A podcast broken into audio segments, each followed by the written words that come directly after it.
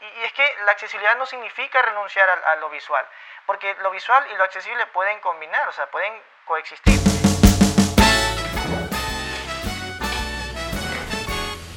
Sí, parece que tengo todo. Hoy me pillaron grabando. Efectivamente, aquí estamos. Ya tengo listo el micrófono, los audífonos, mi deliciosa tacita de café y mientras estoy esperando a mi próximo invitado. Bienvenidos y bienvenidas a esta nueva edición de La Otra Mirada.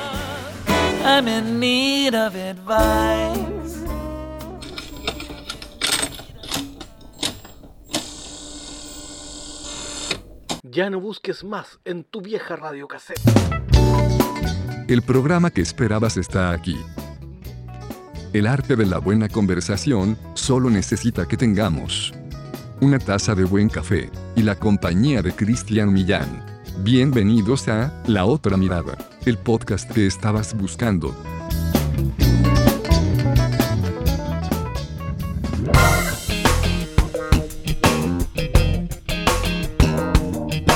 ¿Qué tal están? Bienvenidas y bienvenidos a un nuevo episodio de La Otra Mirada, capítulo número 13. Ya estamos ya avanzados.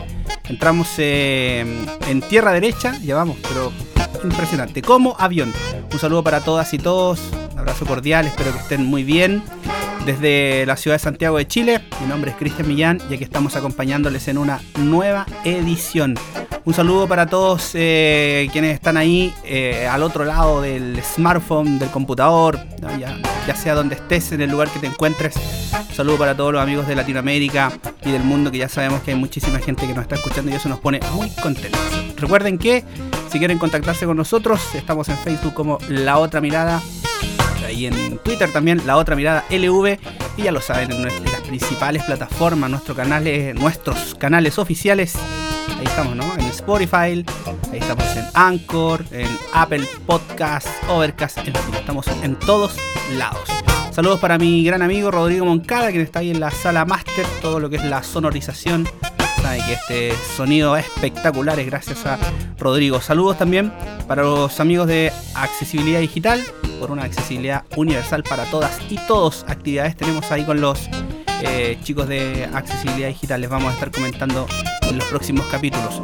Y por supuesto también a nuestros buenos amigos de Radio Generación Inclusiva, ya lo saben, todos los lunes entre 20 y 21 horas Chile. Ahí está eh, nuestro programa, ustedes lo pueden escuchar y los pueden encontrar ahí como generacioninclusiva.cl y en todas sus plataformas. Sobre accesibilidad vamos a conversar hoy día, sí, accesibilidad, todo lo que tiene que ver con eh, ahí sobre la diseños también interesantes, ¿ah? diseños, por ejemplo, para la accesibilidad web. También vamos a hablar sobre algunos editores de audio para personas ciegas. Un tema interesantísimo en este episodio. Así que nada, los invito para que se pongan cómodas cómodos y disfruten de una nueva, un nuevo episodio de La Otra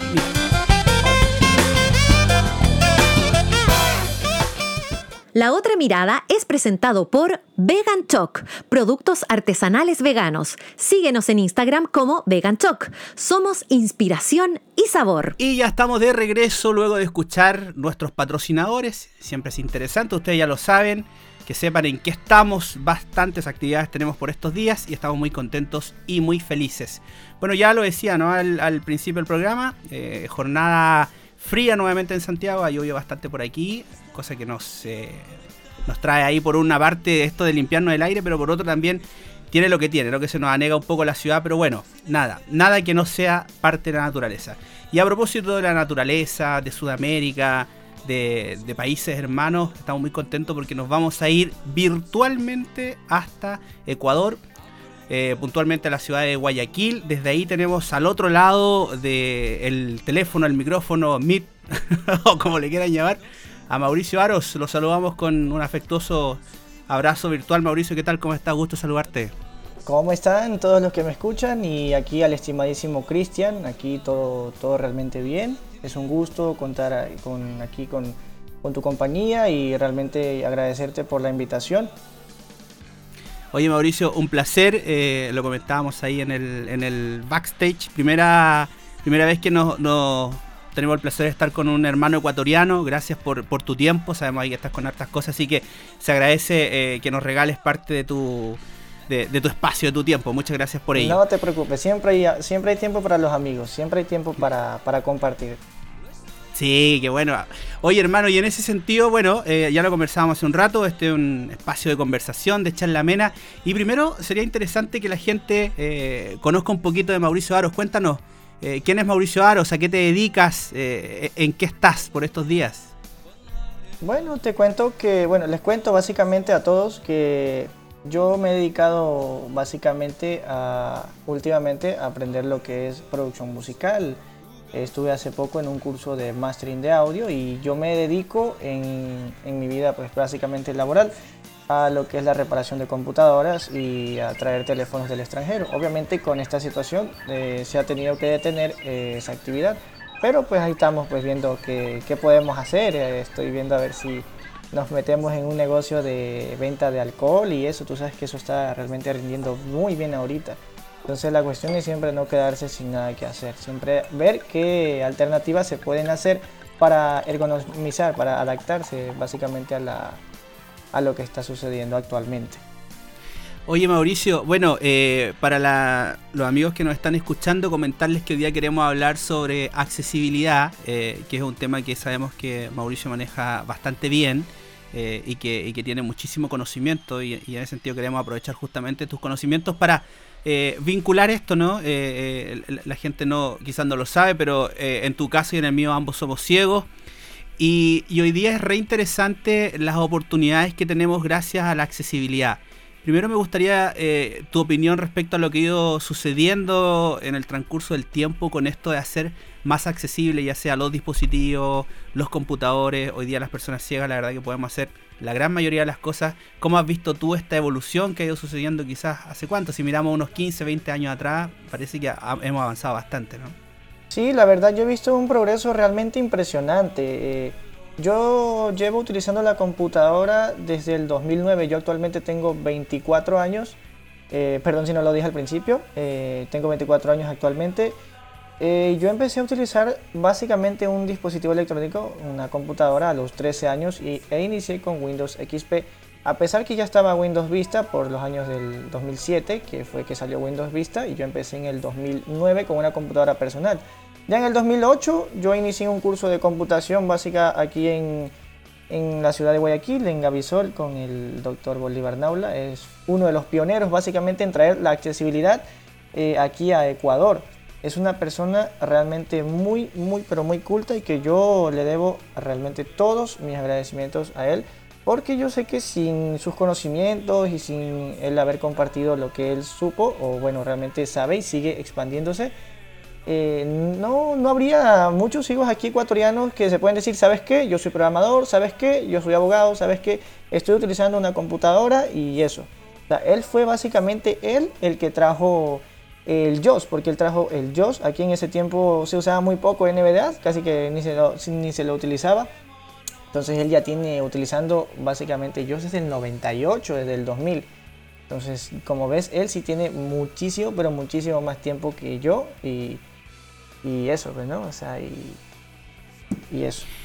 Sí, ha estado, ha estado bien interesante el, el salto que, que, hemos, que hemos tenido en términos de accesibilidad. la, gente que no... Realmente sí, mi hermano, porque, a ver, tú antes no tenías esta opción en Google Chrome que tienes ahora que te describe las imágenes, o bueno, te dice el, texto que contienen, ¿no? O sea, antes lo tenías que hacer realmente viendo cómo, cómo la encontrabas, viendo si le pasas OCR, al menos el, el OCR de Windows 10 eh, ofrece muchas posibilidades hoy en día, pero eh, cada vez más hay más eh, posibilidades, más alternativas para, acceder a los datos de una imagen.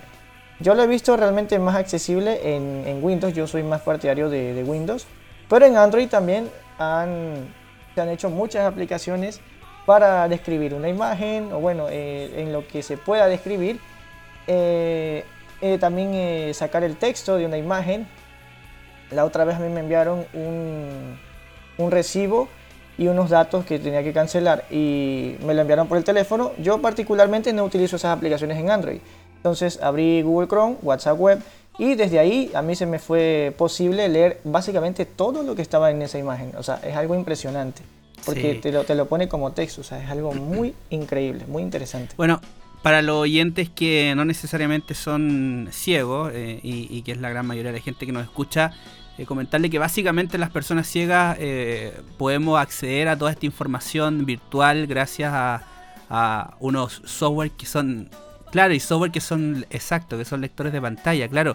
Y ahí también eh, esos lectores de pantalla permiten justamente que es lo que, es lo que no- nos comenta Mauricio, ¿no? que nosotros podamos, por ejemplo, si llega una cuenta de cualquier cosa a casa, podríamos efectivamente saber eh, qué dice, porque para una persona ciega que vive sola o una pareja de ciegos Claro. está bien complejo si no tienen alguien que los que los apoye. Y ahí en ese sentido, Mauricio, ¿cómo ha sido tu experiencia puntualmente con la accesibilidad en Ecuador? Eh, ¿Cómo anda respecto a eso? Tú nos comentabas recién que hay bastantes eh, chicos por ahí que sí han tenido la posibilidad, pero ¿cómo dirías que andan versus otros países, por ejemplo, más desarrollados? Bueno, Ecuador está realmente bien. En cuestión a accesibilidad, no tanto. La gente no es... Creo que eso es a nivel de Latinoamérica. No creo que solamente sea a nivel de Ecuador. Por ejemplo, Sí. aquí, hay, aquí hay páginas que yo una vez quería comprar una entrada de cine para ir con, con mi, en ese entonces, enamorada en ese tiempo.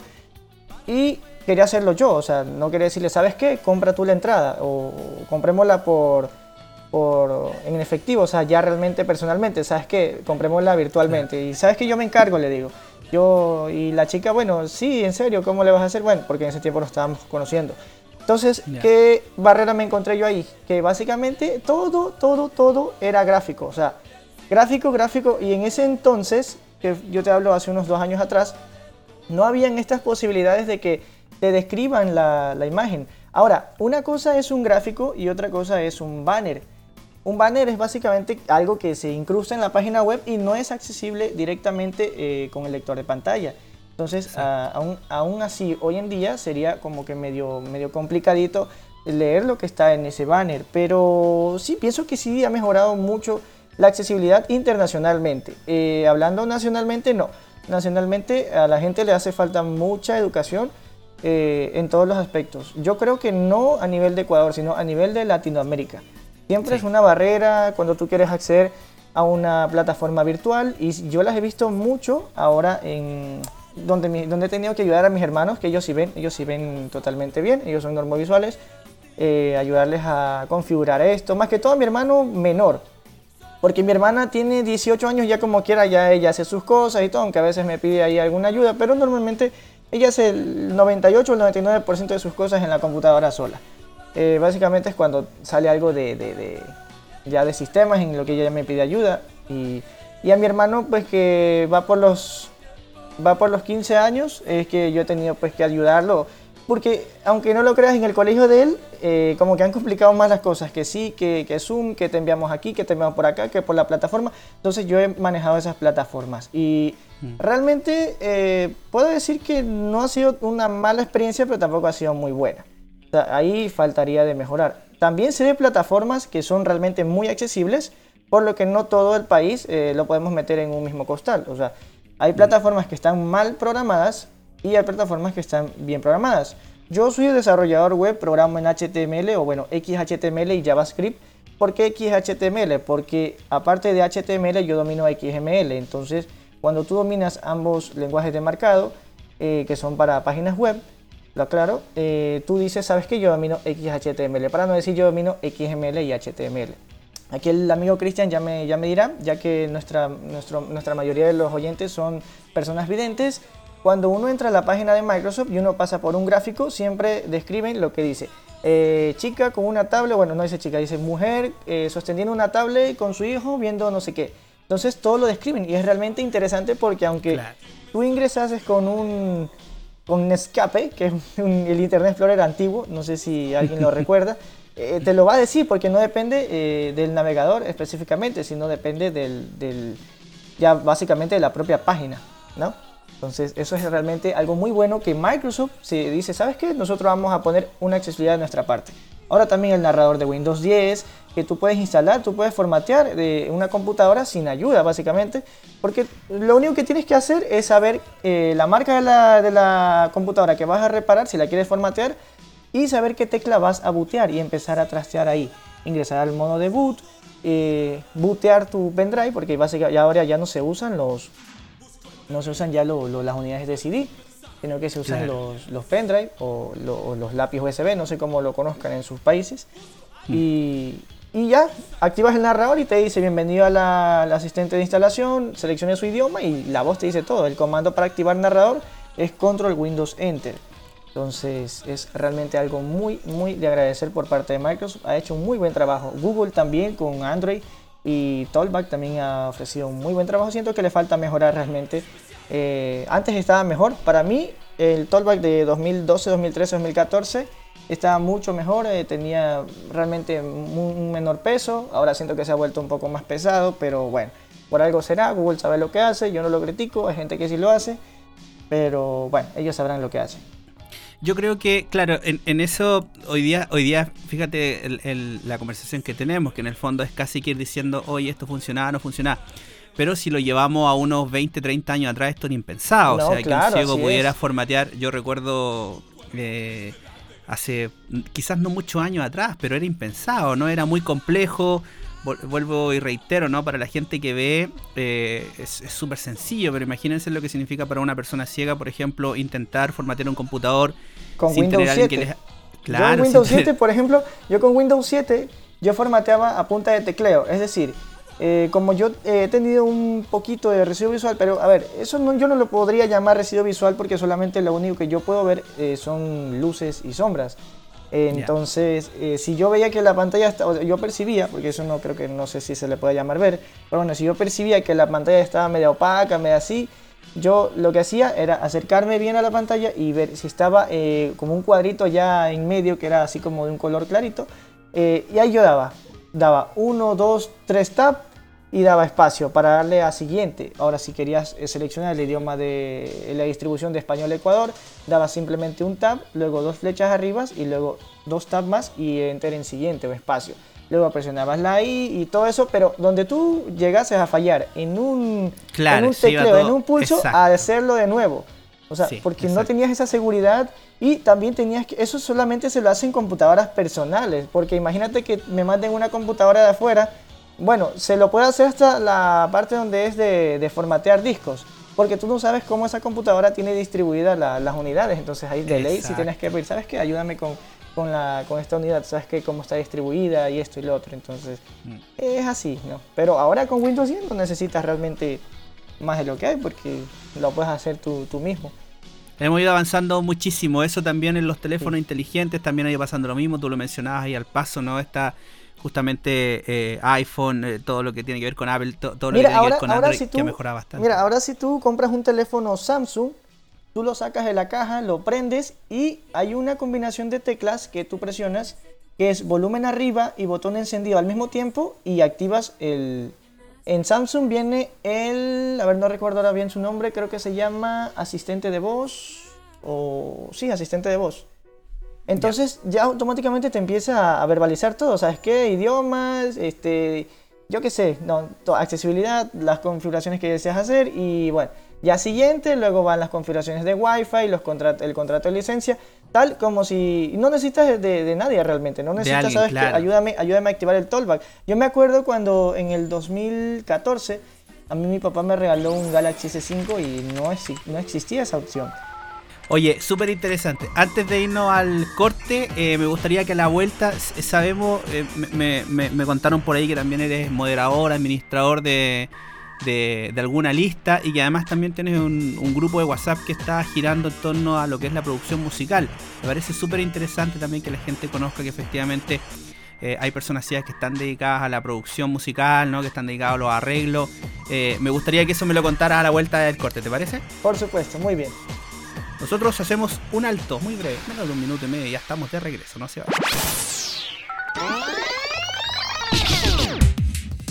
Interesantes invitados.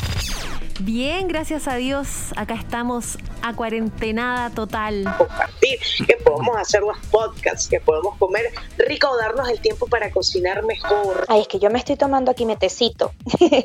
Situaciones de la vida diaria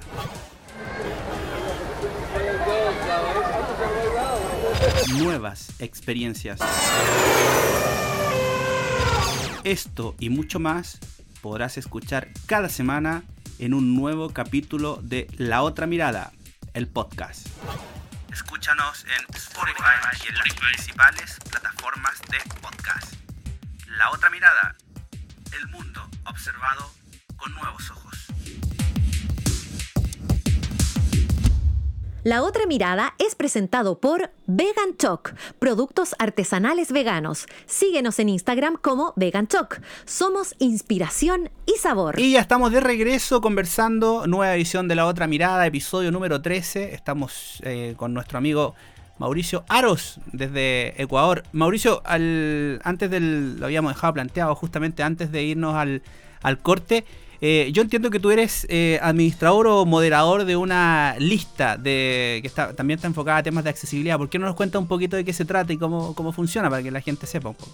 Por supuesto, con muchísimo gusto. Esa lista, eh, aparte de ser un grupo de WhatsApp, es una comunidad porque tenemos una lista de correo para las personas que, ¿sabes qué? Yo no quiero recibir mil mensajes de WhatsApp en mi teléfono al día, o 100 o 500 o los que sea que se reciban. Entonces también, eso empezó como una lista, empezó como un proyecto pequeño. Porque yo cuando intenté ver qué editor o qué secuenciador podía utilizar para la accesibilidad, para editar audio y eso, no encontré uno que me terminase de gustar y yo manejaba Audition, en ese tiempo utilizaba JAWS for Windows. Encontré Reaper, entonces yo me uní a un grupo de, de, WhatsApp, así mismo de Reaper, pero no eran muy amables que digamos, entonces tuve un inconveniente y me salí.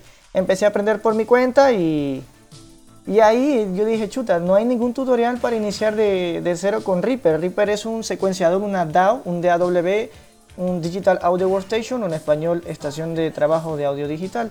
Entonces tú con ese programa, aparte de hacer podcast, editar, aplicar el compresor como el, el Sidechain, que es un compresor que lo que hace es tipo algo como radial, que cuando tú hablas la música de fondo se baja y cuando tú dejas de hablar se sube. Eso es algo que utilizan mucho en las radios eh, entonces eh, empecé a aprender y yo dije, ¿por qué no compartir lo que sé con otras personas? Porque al menos yo no he visto alternativas para, para, para que la gente aprenda, o sea, para que entiendan cómo, cómo es Reaper desde cero. disculpa, ¿y por qué no compartir lo que sabemos también? Si, si, si, finalmente el conocimiento está ahí, ¿por qué no compartirlo con otros, no? Así es, entonces armé la lista de correo Luego me empezaron a llegar críticas y esto de, esa gente del grupo de acá que decía que sí, que, que, les, que les iba a copiar, que no sé qué. Realmente me, me, me rebaló, yo seguí con lo que iba porque, porque, o sea, aunque es así, hay que seguir realmente adelante, ¿no? Eh, entonces eh, decidí hacer la lista, todo muy bien y y tuve éxito, la gente empezó a unirse, eh, luego decidí, ¿sabes qué? Hagamos un grupo de WhatsApp. Yo empecé a hacer tutoriales instalando Reaper, eh, las configuraciones iniciales, eh, comandos iniciales, iniciando nuestra primera grabación, explicando los ítems, proyectos bueno. Entonces vi que la gente lo tomó muy bien, a la gente le gustó muchísimo y, y se, se, tomó muy, de muy buena manera. Incluso un colaborador de NVDA está ahí, Salva Domenech. Sí, el, el, el, tema de los tutoriales al principio los comenzaste a hacer como, eh, como texto, lo empezaste a grabar, lo subiste a, a, YouTube en algún lugar. No, todo fue en la lista, todo fue audio tutoriales, tipo todo audio, eh, con el NVDA, con mi voz y todo ahí explicando, ¿sabes qué? Bienvenido al tutorial 1 de instalación de Reaper de cero. Entonces empezábamos a explicar qué era Reaper, cómo se descargaba, y yo empecé a crear una carpeta de Google Drive, empecé a compartir los instaladores, el complemento de accesibilidad de Osara y fue relativamente bien. Fue muy muy bien. Luego ya dejamos de simplemente tratar de que sea solo de Reaper e incluí lo que era también Audition, Audacity, Sonar, Wavepad, lo demás, ¿no? Que básicamente ahora nosotros tenemos eh, como secuenciadores a Reaper y a Sonar. Bueno, Sonar ya no, ya no se actualizó más, en cuestión de accesibilidad ya JSonar y Hotpot, Hot, Clicker ya no, ya no siguió más con ese proyecto, no sé qué pasó y, y ya se abandonó entonces. También la Byteband compró el, el proyecto de K-Walk, la, la, empresa, entonces fue algo así. Ya. Oye, eh, es súper interesante porque, claro, para la gente que, que nos escucha em, y que no tiene vínculo con, con, temas de discapacidad ni de ceguera, claro, le debe parecer un poco curioso que efectivamente un ciego sea capaz de crear música, eh, producirla, ¿no? Eh, y, podcast y todo lo que eso significa. Entonces, me parece súper interesante que además se estén abriendo estas posibilidades que, que, como tú lo bien lo dices, quizás de pronto, yo creo que a nivel general, somos como bien egoístas con los conocimientos. Entonces, qué interesante y qué generoso también es que personas como tú puedan compartir eso para que otros interesados en aprender lo, puedan hacer. ¿no? También, también aportar de que este Reaper no solamente está para Windows, eh, porque normalmente yo manejo Windows, sino que también lo tienen para Mac, porque también tienen Reaper para Mac y está incluso su complemento de Osara. Creo que el SWS también, que aparte es otro complemento que agrega funcionalidades extras a Reaper y, y está para, para Mac aparte de que no solo está para Windows, y, sino que también está para este otro sistema que es muy bueno. Eh, D'Angelo Guerra está en el grupo y ahí comparte sus experiencias y, por lo que él comenta es algo muy muy bueno. Aparte también para Mac y para Windows ahora se está implementando, yo no sé la gente que si hay alguien de producción musical por ahí, sabe que el estándar de hoy es Pro Tools. Con Pro Tools es un secuenciador que básicamente vale eh, miles de dólares, que será 1300 la licencia al año, entonces 1300 dólares, dólares americanos. Entonces es muy cara. Yo creo que es más, de hecho, está entre los 1000 y 2000. Pero imagínate pagar 1000 al año. Yo sé que los productores tienen mucho dinero y eso, pero para alguien que quiere iniciarse, ¿cómo, cómo le van a hacer? O sea, entonces, eh, eso también en Reaper es algo muy bueno, de que la licencia eh, simplemente vale 60 dólares, la licencia que no es comercial. Y la que es comercial vale 220 dólares, me parece. Ahora, Reaper es gratuito, o sea, ellos eh, se manejan con la política. Prueba nuestro software, te damos 60 días de evaluación. Si te gusta, cómpralo. Y si no tienes dinero y lo quieres seguir usando, pues lo usas. Eh, no te vamos a, bloquear ni a prohibir que lo uses porque esa es la política que ellos manejan, tipo WinRAR. No sé si y aquí alguien también sepa cómo maneja WinRAR sus cosas. O sea, WinRAR es gratuito básicamente y lo único que te, que te muestra es copia de evaluación. Por favor, compre el, programa. Eh, básicamente tú pagas por el anuncio. Exacto. O sea, para que se vaya ese anuncio. por ese anuncio es que tú, tú pagas.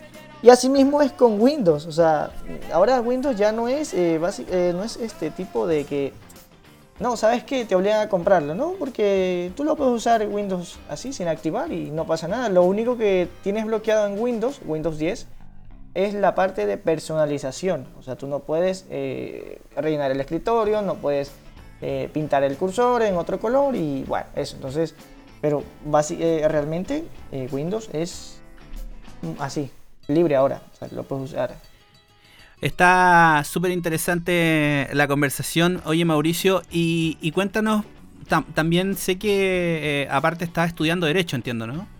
Iba a estudiar Derecho, estaba en eso, estaba en, en, iniciar con, los, con el proyecto de Derecho, pero ya con esto que pasó ya no se pudo, eh, ya no se pudo terminar de, ese proyecto, pero estamos en que a ver si en agosto ya inician las clases presenciales aquí, tal vez se pueda. Estamos viendo en eso. Ese es un proyecto que lo tenemos en mente, pero que no estamos todavía así como que, wow, ¿sabes qué? Vamos a hacerlo ahora. O, pero de que sí lo voy a hacer, sí, sí lo voy a hacer. Y es algo muy, muy, muy interesante.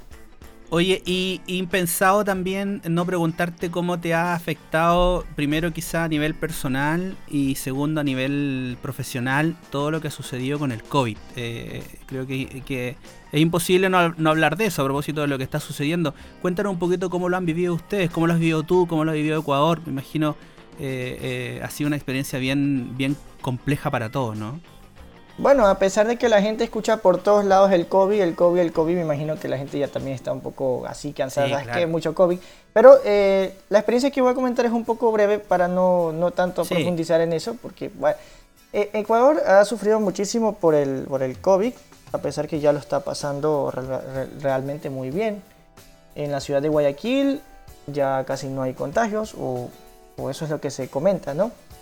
Eh, la capital sí lo está pasando realmente mal, parece que van a llegar a semáforo rojo eh, nuevamente. Yo no sé cómo, cómo esté afuera en Latinoamérica eh, esto del, del, COVID, o sea, me refiero a que no sé, porque eh, hay tres tipos de semáforos, al menos aquí en Ecuador, eh, rojo, amarillo y verde. El rojo significa que tienes toque de queda, al menos aquí, a las 2 de la tarde, no, no hay nada abierto, todo se entrega a domicilio, mm, se trabaja por teletrabajo, obviamente, eh, trabaja por internet, y todo está muy restringido, demasiado, hacia la totalidad, no hay nada abierto. Ya semáforo amarillo es cuando empiezan a abrir eh, los, algunos locales de comida, eh, que ya empiezan a dar como más soltura y ya el semáforo verde es básicamente regresar como antes, aunque sabemos que no va a ser, o sea, no va a ser lo mismo, eh, no, no va a ser igual. Pero respondiendo a tu pregunta, yo soy una persona que divaga mucho, no sé por qué. Pero bueno. Ay, perdón el lector. Eh, No te preocupes. Entonces, eh, Ecuador lo ha pasado, no te voy a decir que bien, ni tampoco así tan mal, porque lo ha, sabido, lo ha sabido sobrellevar, aunque hubieron muchísimos muertos el país, hubo, supo sobrellevar ahora, porque ya ahora ya casi no hay, no hay mucha gente que esté muriendo al día. Antes habían muchos, muchos muertos al día, al menos aquí en la ciudad, los muertos se amontonaban, pero em, se lo supo superar. Incluso sé que ahorita Perú lo está pasando realmente mal, ya lleva mucho tiempo y siguen muriendo y siguen cada vez más, más contagiados. Entonces Chile también sé que lo pasó mal y o sea, realmente es algo uf, que, bueno. ¿Por qué pasó esto? Según mi opinión, porque no hubo como que una unión centralizada en, por ejemplo, el Mercosur no sirvió para hacer esto. Eh, nada de las uniones sudamericanas no, no ayudaron en nada. Eh, la Unión Europea lo supo tomar un poquito mejor porque ellos tienen, eh, son como más, más uniditos, se podría decir. Entonces ellos dijeron, ¿sabe qué? Vamos a actuar con este protocolo. Y todos los países se unieron a ese protocolo. En cambio en Latinoamérica cada quien hizo lo que quiso y por eso fue que Claro. estamos al borde casi que del colapso. Y ya estamos de hecho en una recesión económica. Entonces es muy, muy lamentable. Bueno. Y a ti, en lo, en lo profesional, ¿cómo te ha afectado? Porque claro, al principio del programa tú nos comentabas que te dedicas a la reparación, mantención de Sí. computadores. Imagino que habrá bajado también un poco eso, ¿o no? Sí, yo al, yo al principio incluso en la, la cuarentena yo iba a reparar computadoras, incluso eh, con las estas necesarias. O sea, iba eh, alcohol y eso. Además las personas que yo iba porque ibas a domicilio eh, me, me hacían, me desinfectaban prácticamente todo. Entonces no había ningún inconveniente por ese lado. Pero ya después ya, ya las llamadas ya no llegaban y todo. Tampoco es que yo viva de eso, porque eso es, eh, yo lo uso más para gastos personales y por ahí para ayudar a, a mi mamá y, y eso, pero sí, realmente el negocio bajó, ya no se pudo traer tampoco celulares. Muchas personas también han logrado valorar la vida, valorar eh, sa- salir, ahora que ya se puede salir un poquito. Ya saben que es un día soleado, eh, respirar el viento, estar con la familia. Entonces, eso también se puede decir que ha sido una lección de vida. Seguro que ha- no- nos ha cambiado la vida a Sí, a todos y le hemos tomado justamente lo que tú dices, ¿no? Como un, un- la importancia que realmente tiene el contacto con el otro, el, el poder compartir, el, el- el afecto, el, el- esto del, del afecto físico, ¿no? Que somos tanto ahí, lo, lo- sobre todo los latinos, de, de estar en contacto físico con los demás. Yo creo que ahí seguro que va a provocar eh, el, todo lo que ha pasado con el COVID va a hacernos también hacer un giro, ¿no? De, de- de- de mirarlo de otra forma. Y si no, es que hemos aprendido bastante poco de, lo que nos está sucediendo. Sí, sí, porque todavía estamos en, en los inicios. O sea, Claro. esto inició en diciembre, en Latinoamérica se contagió en marzo, en febrero, en marzo. Y mira, vamos por junio, julio ya, sí, julio. Exacto. Y mira todavía cómo, cómo vamos. Sí, Eh, toda la razón. Oye, Mauricio, eh, para ir en la última parte del programa, eh, bueno, nos comentabas al principio que, que- que estás bien vinculado con el mundo de la accesibilidad, eh, nos comentabas un poquito también a lo, a lo que te estás dedicando, y Sí. proyectos que tengas a futuro, cosas que te gustaría hacer, cosas que todavía no has hecho, algo que tengas pensado en mente que te gustaría poder realizar, quizás en, en torno a la accesibilidad o en torno a algún proyecto personal. Mi intención, realmente yo sé que es algo muy duro, pero es algo que a la final eh, lo voy a terminar logrando, es lograr la accesibilidad en las páginas de mi país. Eso Ya. es lo que yo anhelo y se puede decir que yo deseo más que cualquier cosa, porque a mí me gustaría que cualquier ciego ecuatoriano que desee hacer una... Yo más que todo tengo esa, esa nostalgia de, del día que yo intenté comprar una entrada en, un- en el cine, este Cinemax, Claro. Cinemax, y no pude porque yo entré y toda la página era en blanco, en blanco, en blanco, y chuta, ¿y cómo le hago? Ay, no, no, no, bueno. Entonces, esa, esa es lo que yo quiero llevar. ¿Sabes que Tú entras a la página de cinemark.com, eh, películas disponibles, enlace, entras a tus películas y las marques. O sea, todo muy bonito. O sea, y, es que la accesibilidad no significa renunciar a, a lo visual. Porque lo visual y lo accesible pueden combinar, o sea, pueden coexistir. ¿Qué es lo que pasa aquí? Que simplemente la gente se pone a lo visual. Todo banner, todo gráfico, todo esto, o sea, y, eso no, o sea, como que les da pereza escribir en, texto lo que sale ahí en la pantalla. Y eso es lo que yo eh, estoy tratando de, mejorar aquí en Ecuador, porque en Ecuador, al menos aquí en accesibilidad, estamos muy, muy, muy mal, muy mal, de verdad. No sé en otros países, pero según lo que yo he leído en la lista de NVDA, incluso sé que eh, en páginas de Colombia, de México, de Panamá y países que están relativamente bien, eh, también tienen el mismo inconveniente. Sí, sería interesante también que nos contara un poquito para, para los oyentes eh, esto de la accesibilidad de, de, las páginas web, ¿no? que es como la forma en la que las personas ciegas pueden navegar eh, para poder ir leyendo con sus lectores, ¿no? Bueno, en NVDA tú en una página web te manejas con el revisor de documentos. Con el revisor de documentos, básicamente tú coges y manejas con las flechas, te dice los enlaces, te dice... Hay una opción incluso que viene predeterminada en NVDA o NVDA que se llama diseño de pantalla y se muestra incluso como se muestra en la, página para las personas que ven. Se muestra todo, todo, todo lineal, o sea, todo así, todo en línea, pa, pa, pa, y eh, también tú lo puedes configurar para que se muestre todo así, en, lista, o sea, en los enlaces más que todo. Eh, los enlaces para los ciegos es más, más cómodo manejar, por ejemplo, enlace 1, flecha abajo, enlace 2, flecha abajo, enlace 3, flecha abajo, enlace 4. En cambio, para los videntes, enlace 1, enlace 2, enlace 3, enlace 4, en toda en una sola línea, porque ellos lo único que tienen que hacer es simplemente moverse enlace 2, un poquito a la derecha y ¡fum! dar clic. Entonces, eh, no pueden utilizarse de, todas las maneras. Y realmente las páginas web son muy, muy cómodas de manejar eh, con NVDA. Tú puedes realizar muy buenos trabajos.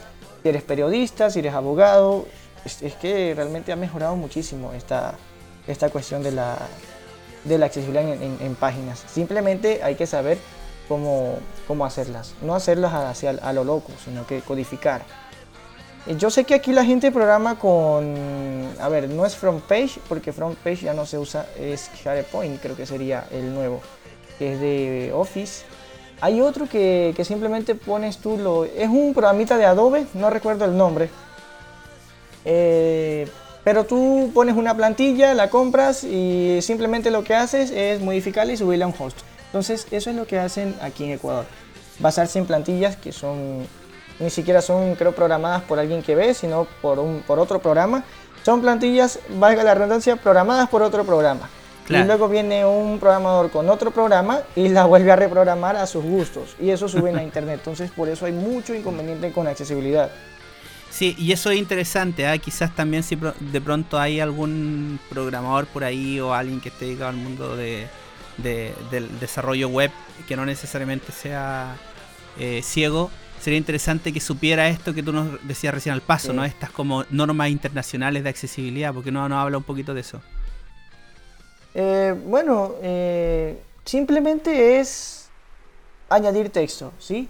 Ir, poniendo lo que tú vas necesitando. Por ejemplo, en un formulario, no poner un gráfico que, identifique ese formulario. O poner un gráfico que diga lo que contiene eh, en la cabecera de ese formulario. Esas son las normas web. Básicamente ir explicando lo que tú estás tratando de, comunicar al, lector del otro lado. O sea, y no solamente basarte en que, ah, yo lo veo muy bonito. Y eso, eso también pasa en Android, ¿sí? En, la, en aplicaciones Android que ponen botones, los botones son PNG, básicamente son archivos PNG que tienen las imágenes de, dichos botones y tú a, eso, a ese botón le, designas alguna acción. Yo no he programado para Android, la verdad, pero sé que más o menos va por ahí. Eh, tiene tres funciones, eh, sin presionar, presionando y cuando dejas de presionar. Esa es la, la cuestión básica en un programa cuando haces un botón. Entonces, ¿qué es lo que se hace ahí? Simplemente se agrega el, PNG o la, imagen que te digo y ya. Pero ¿qué es lo, que uno debe hacer como programador? Ponerle un nombre a esa imagen que nada cuesta. Aceptar, cancelar, más opciones, eh, botón de menú, yo qué sé. O sea, y simplemente tú, descargas una aplicación de Ecuador y ya sabes que va a venir sin botones etiquetados. Entonces... Sí, lo, puedes, lo puedes etiquetar con back pero esa no es la opción, esa no es la, el chiste. El chiste es que ya venga todo bonito, como que tú descargases, o como que tú descargases una aplicación de la, de la propia Microsoft. Por ejemplo, el, launcher de Microsoft, que no recuerdo cómo se llama, eh, tú la puedes utilizar realmente muy bien y no tienes que etiquetar nada, todo viene etiquetado, todo viene así, o sea, ellos siguen la- la- las normas de accesibilidad que realmente no son, no son tal así como que hay normas ISO 9000, 9001, las APA y eso. Claro, Que- exacto, claro. O sea, simplemente es lógica común. Entonces, Claro, es poner más texto eh, y, y que, y que no sea o texto o gráfico, sino que pueden convivir armónicamente ambos claro, perfectamente. así es, tú puedes añadirle a un gráfico el texto y así mismo. Está interesante que los, que los desarrolladores, está interesante que los programadores, eh, sobre todo también, Mauricio, la- las instituciones públicas, ¿no? los gobiernos, como tú muy bien dices, aquí en Chile también estamos bastante al debe en muchas cosas respecto a accesibilidad. Eh, yo he tenido la experiencia de viajar a otros países y estamos súper años luz. Y, y no es que no se pueda, o sea, tú, tú lo mencionas, y aquí también yo creo que hay un poquito de sentido común y de empatía con los demás, ¿no? Así es. Y es que sí se puede, simplemente es cuestión de, de estar ahí dedicado. Y vamos a ver, vamos a ver, ya he tenido hasta la vez, hasta la fecha, cre- cuatro o cinco reuniones con programadores de empresas aquí que están em- emprendiendo, porque son empresas pequeñas, son emprendimientos pequeños. Con empresas grandes son como más renuentes a, a aceptarte alguna cita, alguna entrevista o algo así, porque ellos ya tienen su política y es lamentable, pero bueno, hay que ver qué se puede hacer. Eh, por ejemplo, yo he intentado hablar aquí con páginas de- del gobierno y dicen, no, es que el ingeniero en sistemas no está, que el ingeniero en sistemas es esto, entonces es a veces un poco frustrante, pero bueno, vamos a ver qué se puede hacer en un futuro, porque incluso hay leyes que, eh, leyes que están ahí y que nadie las usa, o sea, y, y que están ahí y están de adorno. Que existen y parece que no tuvieran sentido porque no se Así aplican. es, así es. Entonces, Sí. por eso también es que estoy viendo a ver si estudio derecho, a ver eh, si aprendo un poco sobre aquello y sabes qué, iniciemos eh, esto a, a- a dicha empresa a ver si, si se pone las pilas o, o se le inicia alguna, algún tipo de, de demanda o algo, no sé. Fantástico. Oye, Mauricio, quiero agradecerte el haber estado con nosotros este, estos minutos. Espero que, hayan sido gratos para ti. Para nosotros es un placer tenerte, conocer más de tu trabajo. Me parece súper interesante lo que tú estás haciendo. Ojalá que eh, se unieran más Mauricios, ¿no? Para, para que nosotros empezáramos también a hacer esta transformación cultural, este, este derribar eh, paradigmas, esta educación, ¿no? Como, como, como tú lo comentabas hace un rato, para que la gente empiece a entender que efectivamente se puede hacer. Eh, la gente puede colaborar de formas eh, súper interesantes, por ejemplo, describiendo las fotografías, por ejemplo. Hoy día ya hay inteligencia artificial, tanto en Facebook. La de Facebook, sí, es bastante Eh, está buena. bastante buena, claro, está bastante buena, pero la gente puede primero conversar sobre estos temas, Mauricio, me parece que es importante para que la gente sepa, porque ah, claramente la gran mayoría de la gente no es ciega, eh, pero que ya la gente empieza a conversar sobre esto me parece súper interesante, así que creo que ha sido muy ilustrativo y muy grato tenerte en este espacio, amigo. Muchas gracias, mi hermano. Digo lo mismo, realmente muy agradecido quedo. eh, y aquí estamos para cualquier cosa, a la orden. eh, cualquier asesoría que necesiten con un lector de pantalla. también hay un grupo, aunque también dejo mi número, más 593-999-412752. Cualquier cosa, estamos por ahí. eh, para cualquier duda, cualquier consulta. y- Y en las redes sociales, ¿dónde pueden encontrarte si alguien quisiera contactarse contigo? en Mauricio? Facebook, en, en Facebook, eh, Mauricio Aro, M-A-U-R-I-C-I-O, espacio H-A-R-O, Mauricio Aro. Eh, Mauricio es mi nombre, Aro es mi apellido. Ahí está entonces para que la gente que se quiera contactar contigo, incluso a lo mejor por alguna asesoría, alguna tutoría o algo que, que pudieran eh, requerir de tu servicio. Un abrazo amigo, cariño hasta, hasta ese bello país, hasta Ecuador, y será hasta la próxima. Muchísimas gracias. Y nosotros nos despedimos, eh, muy contentos la verdad, agradecidos también porque ya este es nuestro capítulo número 13, gracias por el feedback, gracias ahí por el tiempo que se, que se dan de comentarnos, de compartir, estamos muy agradecidos, sabemos que el episodio anterior a la gente también le gustó muchísimo, agradecidos también por, por todo ello y los invitamos para la próxima semana, vamos a vivir un nuevo episodio de La Otra Mirada, ustedes ya lo saben, Ahí todos los viernes estamos sacando cada uno de nuestros capítulos. Así que tengan una excelente tarde. Un abrazo para todos, para todas. Esto fue La Otra Mirada, el podcast. Hasta la próxima. Este capítulo fue presentado por Súbete a la Web, contenidos de valor para emprendedores. Síguenos en Instagram como Súbete a la Web. Vegan Choc, productos artesanales veganos. Síguenos en Instagram como Vegan Choc y disfruta de nuestra inspiración y sabor. Aquí concluye el capítulo de hoy de La otra mirada. Ya regresaremos con más conversación, un buen café y la compañía de Cristian Millán. Hasta la próxima.